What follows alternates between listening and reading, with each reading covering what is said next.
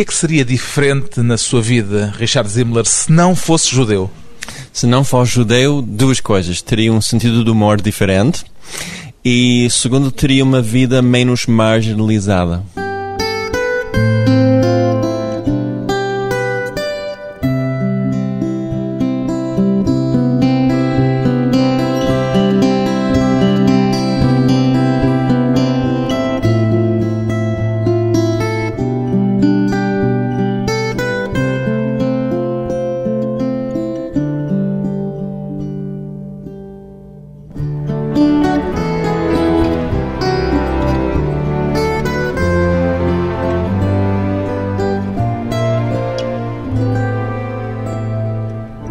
Richard Zimmler, 53 anos, escritor. O que é que os romances que já publicou Richard Zimmler alteraram, se é que alteraram alguma coisa, na sua maneira de ser? Ai, alteraram muito. Eu ganhei muita confiança através da publicação dos meus livros. Já não sou a pessoa que eu era há, há 15 anos atrás. Sou uma pessoa muito mais estável também e sou uma pessoa muito mais realizada, porque o meu contributo ao mundo, para melhor ou para pior, são os meus livros. Os seus livros fizeram-no descobrir facetas de si próprio que desconhecia? Evidentemente. Cada livro, para mim, é um processo de descobrimento, de descobrir o que é que aquele livro quer ser. E isso, em parte, é determinado pela minha própria pessoa e minha personalidade. Há também um processo de escavação para encontrar esse livro e aquilo que ele quer ser e a forma como quer dizer aquilo que ele quer ser? Exato. Eu tenho que prestar muita atenção aos meus personagens, o que é que eles querem fazer, querem dizer, e isso envolve um, um, processo que não pode ser eh, constante, ou seja, eu tenho que ter muitas pausas na minha escrita para ouvir e prestar atenção aos personagens. Mas nessa escavação não há qualquer coisa de doloroso também, porque por vezes uma pessoa revolver muito as suas entranhas é um processo que acaba por ser doloroso em si próprio. Sim, pode ser, depende do assunto. Quando estou a fazer pesquisa e escrever sobre aspectos diferentes do Holocausto ou os guetos judaicos, sim, às vezes eu fico um bocado, eu não diria deprimido, mas fico muito emocionado. E essa emoção alguma vez o fez sentir que não podia continuar por um determinado caminho e que aquilo estava a levá-lo a um processo de sofrimento demasiado doloroso para poder continuá-lo? Isso acontece também, por exemplo, neste meu novo romance, Os Anagramas de Varsóvia, há uma cena muito difícil em que o personagem central, o Eric, faz alguma coisa que conduz à sua morte. E nós sabemos isso como leitores, e eu sabia isso como escritor. Eu, isso é doloroso. É muito doloroso, porque é o homem que eu adoro. Acho, considero o Eric um herói. Tem uma grande personalidade, tem muito humor, e não queria ver o homem morto. Fala dos seus personagens, desse personagem em particular, e já o ouvi falar de outros da mesma maneira, como se estivesse a falar de pessoas da sua família. E são, porque eu moro com eles, vivo com eles durante o processo da escrita, que pode demorar, pode ser um ano, dois anos ou três anos, e são as pessoas que ocupam os meus pensamentos. Os romances que tem escrito tornaram-no de alguma forma mais judeu.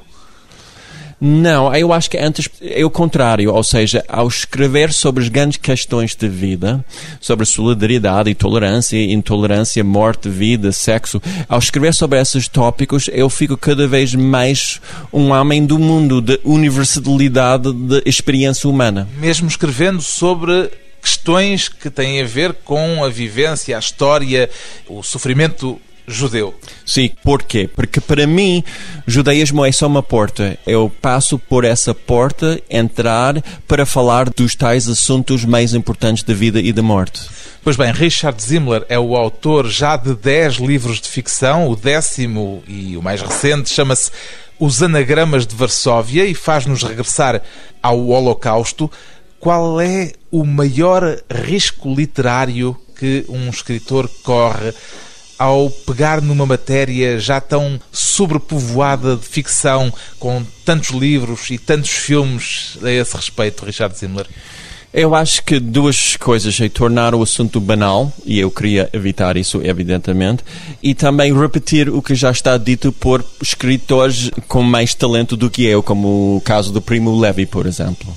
Isso fez-lo hesitar no momento de se pôr a escrever mais um livro com o Holocausto como pano de fundo ou nem sequer se lhe passou pela cabeça? Não, porque eu peguei num aspecto do Holocausto que eu acho que as pessoas sabem pouco sobre esse aspecto, que é o, o dia a dia das pessoas nos guetos judaicos da Polónia e da República Checa e de outros países. Sabemos muito pouco sobre isso. Já tinha abordado o tema do Holocausto em termos genéricos, por exemplo, ainda no seu anterior romance, Andou na Porta. Não se lhe pôs essa questão de poder estar. Uh, entrar por um terreno minado por excesso de ficção. Pois.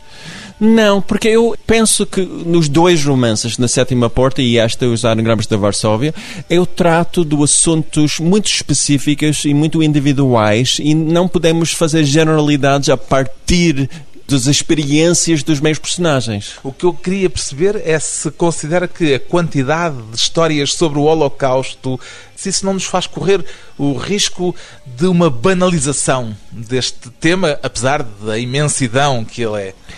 Eu acho que sim, por isso temos a obrigação, sempre que escrevemos sobre a Shoah, sobre o Holocausto, de escrever alguma coisa complexa, séria e inteligente. Porque se essa banalização acontecesse, seria paradoxalmente, curiosamente, uma outra forma de banalização do mal, para usar aquela expressão famosa Sim. da Hannah Arendt.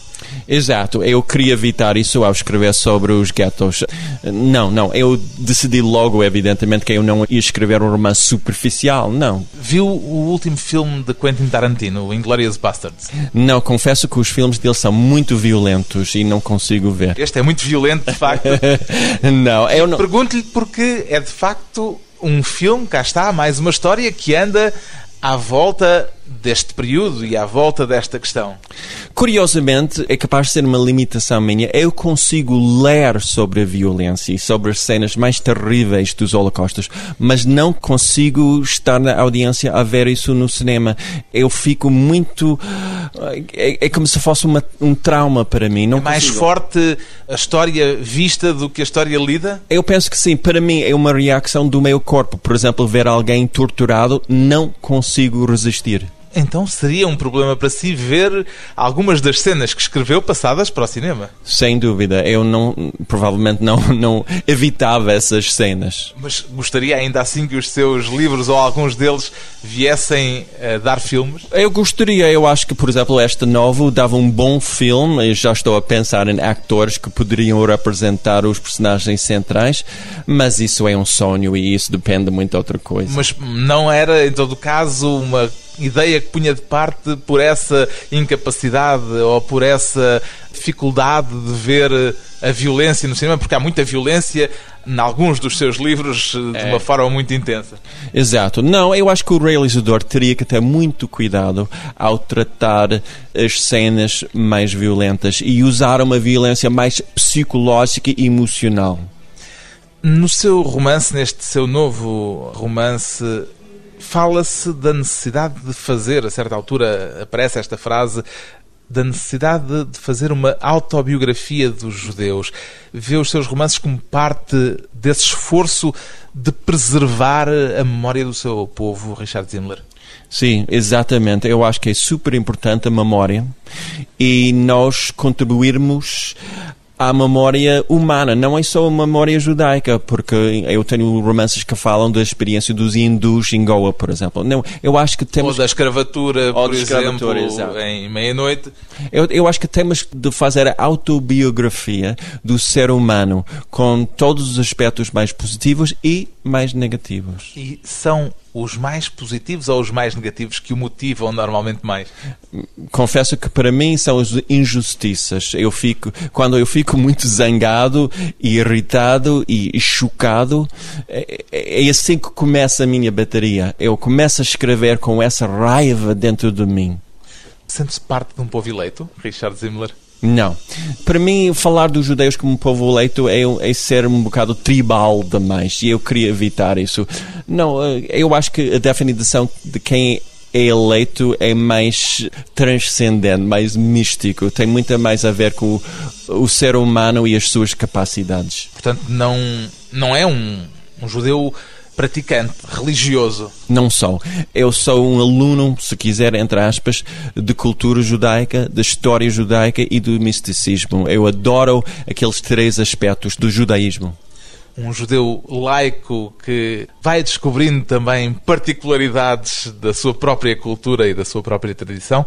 Depois de um curto intervalo, regressamos com o escritor Richard Zimmler e o Gueto de Varsóvia.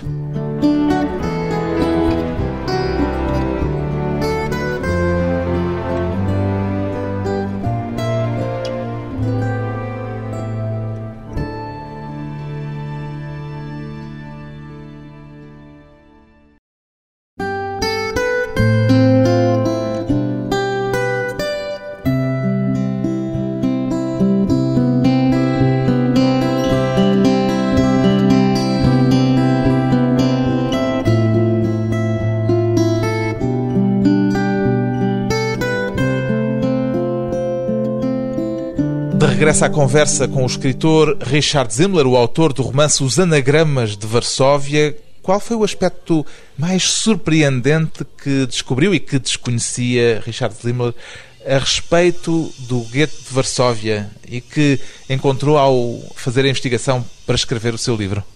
Eu acho que o mercado negro me interessava muito porque era uma forma de resistência a estas atividades de criminosos, entre aspas, mas não eram, porque eles estavam a tentar sobreviver e continuar a, a comer e etc. Mas eu acho que é esse aspecto que é mais clandestino, é mais escondido, interessava-me muito. Esse aspecto está muito presente no seu romance e é um aspecto de facto pouco conhecido. Era uma forma de abastecimento para o dia a dia do gueto, era digamos, a única porta de sobrevivência era essa do mercado negro. Exatamente, porque a alimentação que os alemães ofereciam aos judeus não era suficiente para qualquer pessoa continuar a viver. Então, os judeus foram obrigados a sair de gueto através de túneis, por exemplo, para trocar eh, produtos lá fora nas zonas cristãs ou comprar. Isso com a conivência, com a participação de polacos eh, que não eram judeus e até provavelmente de soldados nazis. Exatamente, quer dizer, não podia ter acontecido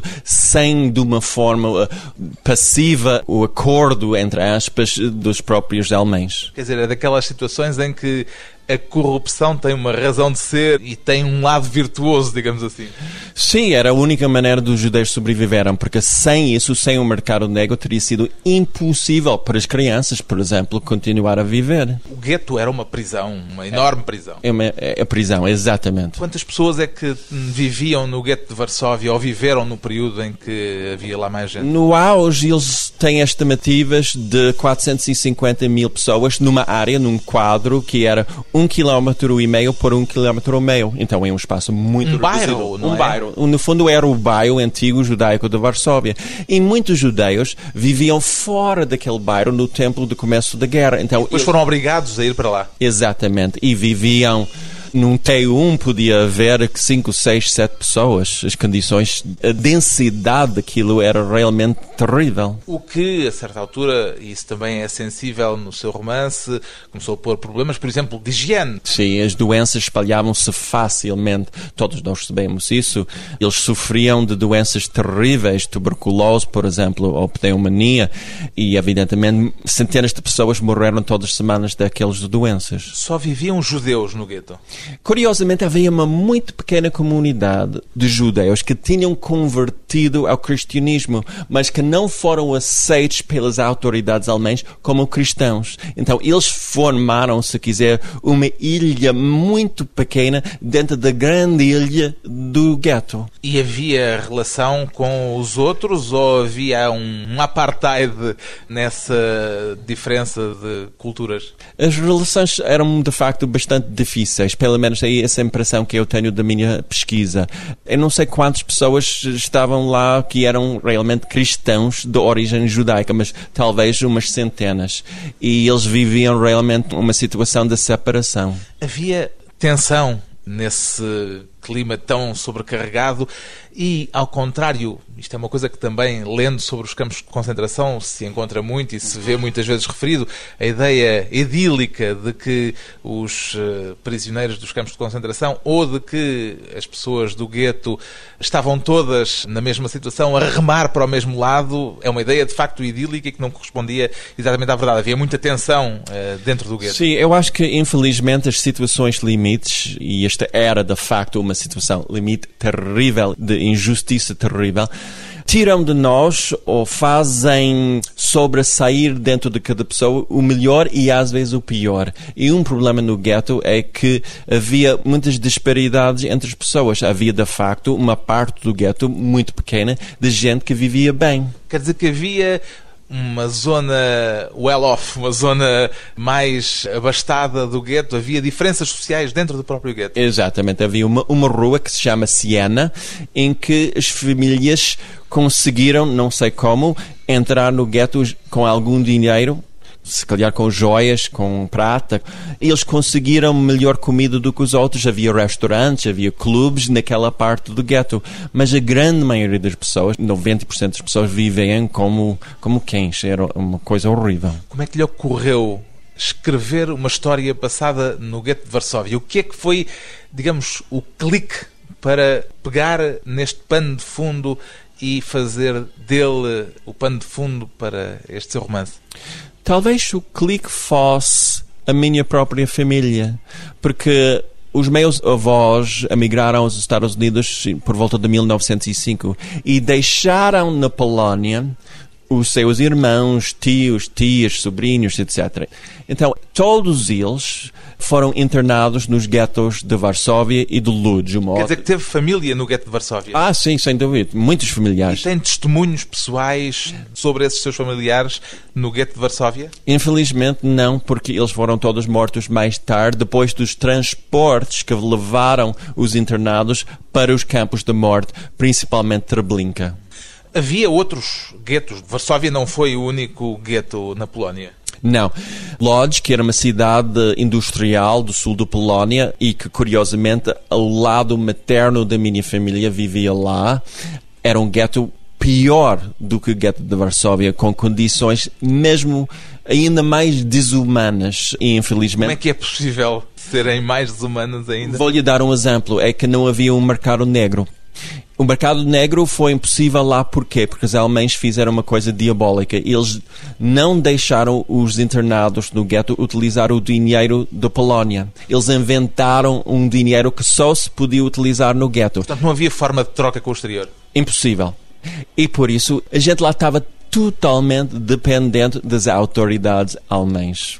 O seu romance, como geralmente acontece nos seus livros, anda à volta de um enigma policial. Esse enigma é pura imaginação ou baseou-se em algo de factual?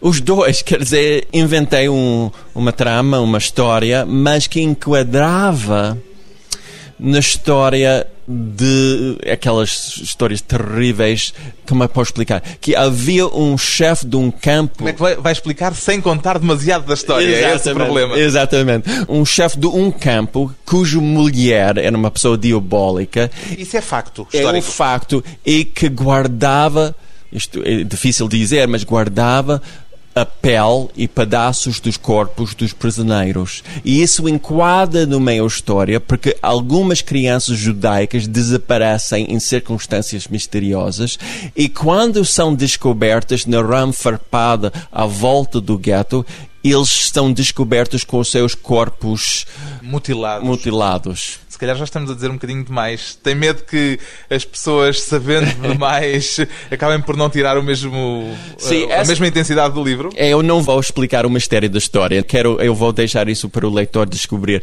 Só para dizer que esse aspecto do livro é de facto arrepiante, mas eu não queria evitar as partes mais difíceis dos guetos e do Holocausto. Eu acho que temos obrigação, outra vez, de enfrentar realmente, frontalmente, todos os aspectos mais difíceis do Holocausto. Há um outro segredo do livro, esse é revelado muito cedo na própria história, que é o segredo em torno do narrador. Desse podemos levantar um bocadinho o véu? Sim.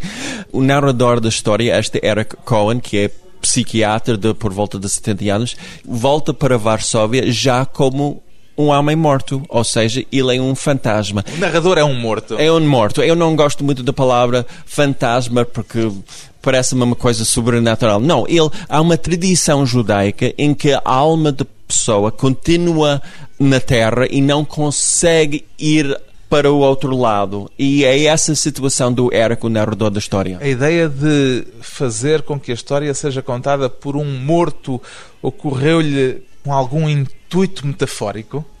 Em parte sim, mas surpreendeu-me essa ideia. Eu estava a escrever a primeira página do livro e Eric disse o seguinte: disse, Eu sou um homem morto. E o que é que ele queria dizer com isso? Era uma metáfora, ou seja, todas as pessoas que eu mais amava já são mortos. Eu estou a voltar para uma cidade morta e eu sou um homem morto. E eu de repente surgiu esta ideia, um flash, de, um flash, uma revelação. Sim, ele é de facto, ele está morto. A mim ocorreu uma ideia de que o que nos está a ser dito é que provavelmente os mortos têm muita coisa para nos contar. Eu acho que isso é uma ideia essencial no livro, que temos que prestar muita atenção aos mortos. E aqueles 6 milhões aqueles e 6 aqueles milhões. 250 mil. Exatamente. Eu acho que temos a obrigação de tentar compreender o que é que eles teriam de transmitir. Se eles pudessem falar connosco, hoje em dia, em 2009, o que é que eles diriam? O que é que eles diriam? Eu acho que eles falavam de injustiça que ainda existe no nosso mundo. Se tivesse de resumir numa palavra só o seu intuito, a sua intenção enquanto escritor, que verbo é que escolheria, Richard Zimler? Ensinar, comover, entreter? Eu acho que seria despertar. Despertar no leitor emoções e pensamentos invulgares e profundos. A literatura como uma forma de nos fazer acordar. Depois de mais uma pausa breve, voltamos com Richard Zimler, americano e português.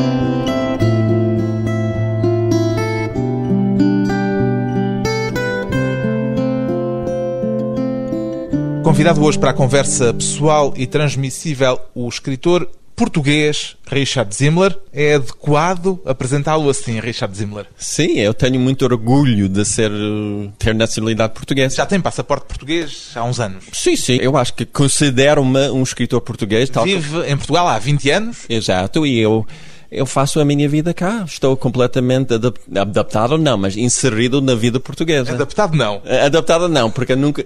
Quer dizer, eu. Mas isso se calhar seria assim em qualquer lado, até Exato. mesmo nos Estados Unidos. Exato. Eu tenho a minha mentalidade um bocado invulgar, então nem sou adaptado aos Estados Unidos. Sente-se hoje mais português do que americano? Não, sinto-me curiosamente muito. Quer dizer, não faço uma definição pessoal baseada na minha nacionalidade. Eu sou Richard, sou escritor, sou filho de Ruth e Robert. Quer dizer, só mais tarde surgem identidade nacional, eu diria. Perguntei-lhe de início se podia chamar-lhe escritor português, porque apesar do passaporte, apesar desses 20 anos a viver em Portugal, apesar de toda essa participação na vida portuguesa, o Richard continua a escrever em língua inglesa. Exato. Um, Pode ser um escritor português escrevendo em língua inglesa? Eu penso que sim, eu espero que sim, porque eu, eu, estou cada vez mais convencido que Portugal terá que ser um país multicultural no nosso mundo novo para competir com os outros países. E há países como Índia, em que uma pessoa pode ser um escritor indiano. Mas a Índia tem uma tradição de língua inglesa muito forte. Não, mas não é só inglesa, mas a Espanha, aqui ao lado, um escritor que escreve na língua vasca, ele é espanhol? Sim, claro que sim que é. Então eu acho que em Portugal eu tenho a cidadania portuguesa e isso envolve benefícios e deveres. Eu pago os meus impostos cá, eu escrevo os meus livros cá, participo na sociedade, volto cá. Então, eu não acredito em cidadania de segunda. Então, sou um cidadão português e por isso sou um escritor português. O livro infantil que escreveu em língua portuguesa foi apenas uma experiência ou foi uma forma de medir a possibilidade de vir a fazer eh, um dia destes uma coisa de maior folgo em português? Talvez os dois. Quer dizer, surgiu surpreendentemente, não planeei escrever um livro para crianças em português, mas a ideia surgiu em português, não queria traduzir para inglês, então escrevi assim. Surgem-lhe ideias em português ou em inglês? Quer dizer, as ideias já têm a língua em que aparecem? Eu acho que sim, sim. Quer dizer, a ideia de ter conselhos, bons conselhos de amigos animais em rimas, surgiu em português e eu pensei nas rimas portuguesas antes de pensar em inglês. Mas escrever um romance em português é outra coisa. 300 páginas, 400 páginas, com a complexidade que exige qualquer romance. Eu penso que eu não seria capaz de fazer isso só em inglês, que eu seria capaz. O Richard normalmente no dia a dia pensa em português ou em inglês? Depende da conversa. Agora, Agora está a pensar em português. Estou a pensar em português. Sim, depende da conversa. Eu, eu penso facilmente em português. Agora, eu não sei se os meus pensamentos têm sotaque ou, têm, ou são gramaticamente corretos. Isso não posso dizer. Já agora, sem querer ser muito intrusivo, sonha em português ou sonha em inglês? Às vezes sonho em português, outra vez com sotaque americano, mas são sonhos portugueses. Não lhe ocorreu nestes 20 anos, não lhe ocorreu em momento nenhum a ideia de regressar à base e de voltar a viver nos Estados Unidos? Não. Eu penso. É bom sinal. Sim, não, eu estou muito contente em Portugal, tenho uma boa vida cá, felizmente. Eu fico grato todos os dias pela vida que tenho. Voltar para os Estados Unidos seria em parte voltar para o passado e não quero. Mas pondo essa hipótese em abstrato, ao pensar na ideia de regressar aos Estados Unidos, de vez em quando vai sim. lá, vai, sim, sim. Passear, vai como turista quase. Vou como turista, mas, mas uh, ao pôr essa hipótese, nem que seja em, em abstrato apenas, qual é o primeiro sentimento que experimenta? É difícil explicar, mas sempre que estou nos Estados Unidos, eu tenho uma sensação muito estranha que estou a viver num outro universo. É quase um universo paralelo ao universo que eu vivo em Portugal. É muito difícil explicar porque no meio-dia, ao ouvir inglês, o som do inglês 24 horas por dia, 7 dias por semana. Já é uma coisa estranha. É muito estranho. E eu fico, às vezes, fico completamente fora do controle, porque é quase uma. So... Fico sobrecarregado de sensações. Não estou a brincar, fico lá quase num estado de. Não é êxtase, mas um estado de hiperatividade. Mas isso não é só nos primeiros momentos, quando a Terra, em Nova Iorque, passa-se ao longo dos dias seguintes também? Sim, sim, pode durar uma semana inteira. É uma sensação muito curiosa porque eu ouço pessoas nas ruas a falar inglês, ouço palavras que eu tinha esquecido, expressões. É, para mim é uma sensação muito curiosa e, sobretudo, ligada à língua.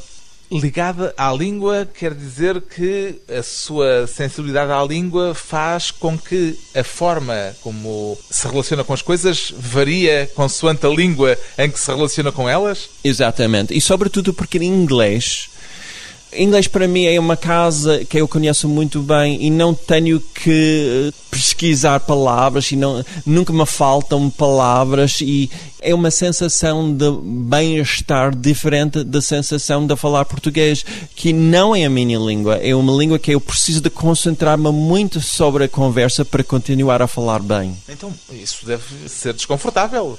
Não é desconfortável, mas exige mais concentração.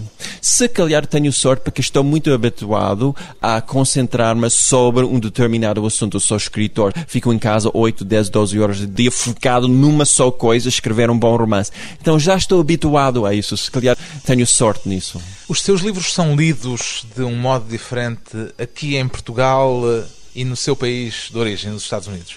Eu penso que sim. Cada leitor chega ao meu livro com as suas experiências, incluindo as experiências da massa, ou seja, de experiências do seu país, de sua cultura. Então, num livro como, por exemplo, este novo, Os Anagramas da Varsóvia, o leitor judaico-americano, se calhar, vai ter uma abordagem ou uma relação com o livro e com o Eric, o personagem central, muito diferente do leitor português. Aquilo que tem sido escrito sobre os seus livros, sendo escrito nos Estados Unidos, ou sendo escrito em Portugal, tem variado muito? A abordagem é diferente? É diferente, é diferente. Por exemplo, às vezes sou criticado nos Estados Unidos por utilizar uma linguagem não característica dos escritores americanos. Ou seja, eu leio muito a literatura britânica, francesa, portuguesa, etc, etc. E se calhar a minha experiência em Portugal a minha experiência cotidiana com a língua portuguesa mudou a minha maneira de escrever em inglês. E uns críticos notaram isso no passado e infelizmente para mim, não gostaram. Mas não gostaram pelo facto de usar uma linguagem que não se usa habitualmente? Qual é o problema? Eu não sei bem, mas, por exemplo, em Meia-Noite ao Princípio do Mundo, que é um romance que decorre em Portugal e nos Estados Unidos no princípio do século XIX, eles achavam que eu utilizava uma linguagem um bocado arcaica demais. Eu não concordo. Eu acho que a linguagem, para mim, é muito adequada e apropriada para o narrador do livro. Mas dois críticos mencionaram isso. Eu acho que, para mim, é a falta de experiência deles do inglês arcaico, americano e britânico. O facto do seu primeiro livro, que veio a ser um sucesso internacional, O Último Cabalista em Lisboa, ter sido recusado nos Estados Unidos por mais de 20 editoras, deixou marcas em si? Sim, foi um período muito negro para mim, porque durante dois anos eu ia perdendo a confiança que um dia o meu primeiro romance seria publicado e eu estava muito deprimido nessa altura durante dois anos. O que é que aprendeu com isso, com essa experiência? Tentar evitar depressão, escrever. A escrita é a minha casa, outra vez. Quando estou deprimido, ou estou triste, ou estou com problemas, se eu conseguir sentar-me em frente ao meu computador e escrever, eu fico melhor. Logo, fico melhor. Porque é, é a minha casa o processo de escrever. Qual é, se se pode definir de uma frase, a maior diferença entre o mundo literário português, genericamente, e o mundo literário norte-americano? Estávamos há bocadinho a falar dos críticos e da forma de ler nos Estados Unidos e em Portugal os seus livros. Eu acho que para melhor ou para pior há cada vez menos diferença. Ou seja, basta olhar para a lista dos best-sellers em Portugal e os Estados Unidos e muitos dos autores são os mesmos. O Dan Brown e Nora Roberts. Antigamente, quando eu comecei a publicar em Portugal, as listas das best-sellers eram não coincidiam. Completamente diferente. E isso mudou muito nos últimos 15 anos. Aliás, eu acho que o mercado português está demasiado é uma cópia demasiado fiel. Está a absorver demasiado o que vem de fora. É, eu acho que é um erro grande copiar eh, os livros superficiais da Inglaterra ou América. O seu primeiro romance, o seu romance de estreia, já foi escrito em Portugal. Exato, exatamente. E até foi editado pela primeira vez também em Portugal. Exato. Pode-se concluir que se não tivesse vindo viver para Portugal o Richard Zimmler, hoje talvez não fosse escritor? É uma das conclusões a qual eu já cheguei, é que é muito possível. Por isso, talvez se justifique ainda mais dizer então escritor português. Exatamente, eu devo a minha carreira a Portugal, os meus leitores portugueses e a minha editora portuguesa. Se não fosse escritor, o que é que seria Richard Zimmler? Oh, um homem perdido. Eu acho mesmo é assim, porque a minha mãe dizia que eu era sempre uma pessoa criativa. Se não fosse escritor, talvez seria pintor ou músico. E esse aspecto da minha personalidade é o aspecto mais forte. As incógnitas de uma vida literária que se deu a conhecer em Portugal. O mais recente romance de Richard Zimmler chama-se Os Anagramas de Varsóvia, edição Oceanos.